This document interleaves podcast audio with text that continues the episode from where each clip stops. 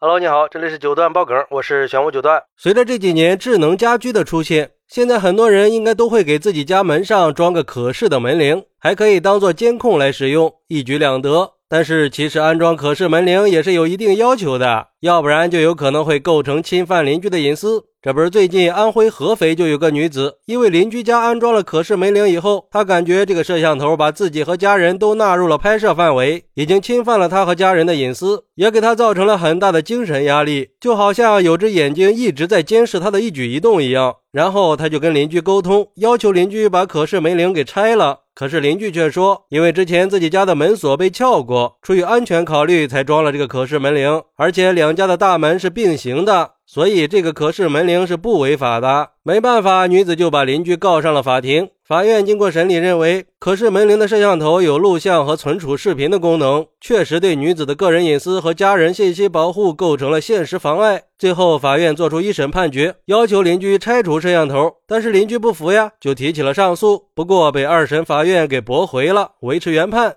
这个问题啊，也确实是很容易被忽视的，都觉得这就是个正常的家用小物件嘛，怎么可能还违法了呢？而对于这个事儿，有网友就说了，现在物质越来越丰富了。法律也越来越健全了，可是这人情却越来越淡薄了。都说远亲不如近邻，近邻不如对门。那小时候的邻里之间出个远门，还会把钥匙留给邻居照应一下。现在倒好，人的心胸越来越狭窄了，动不动就要打官司。难道你就不想想哪天你家的锁被撬了，刚好他家录到了视频，能帮到你呢？邻里之间没有必要这样。我倒是巴不得邻居装个摄像头呢，那样我就安全了。还有网友说，我家邻居就装了一个呀。我根本就不会去管，反正我又不做犯法的事儿。只有那些有故事的人才怕摄像头呢，是不是？家里经常来一些不该来的人呀，怕万一被发现了，可咋整啊？还是说你在楼道里做了什么事儿，怕别人知道呢？而且我觉得呀，隐私权应该是在你自己的空间里才算是隐私，不应该是在共享的外露空间。照这样说的话，我开着门坐在我家里，也是可以看到他门口的。那他出来进去被我看到了，会不会也说我侵犯了他的隐私权呢？毕竟我的大脑也是能存储记忆的呀，完全就是小题大做嘛。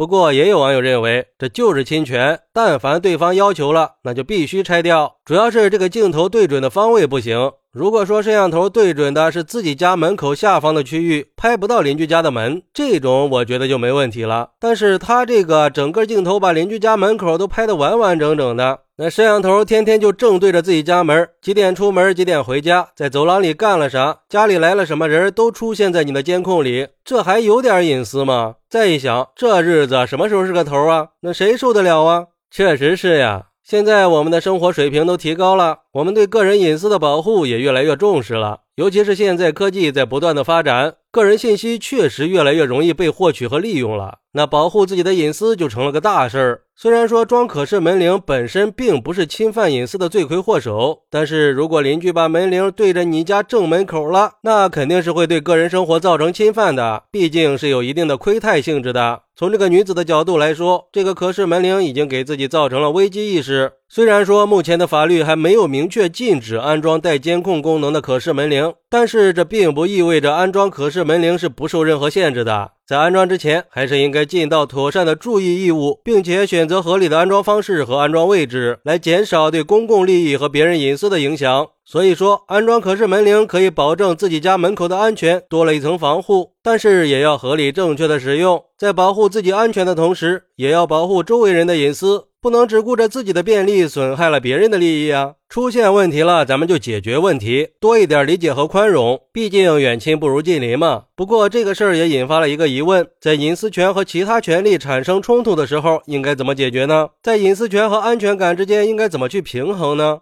好，那对于这个事儿，你有什么想说的呢？快来评论区分享一下吧！我在评论区等你。喜欢我的朋友可以点个关注，加个订阅，送个月票。拜拜。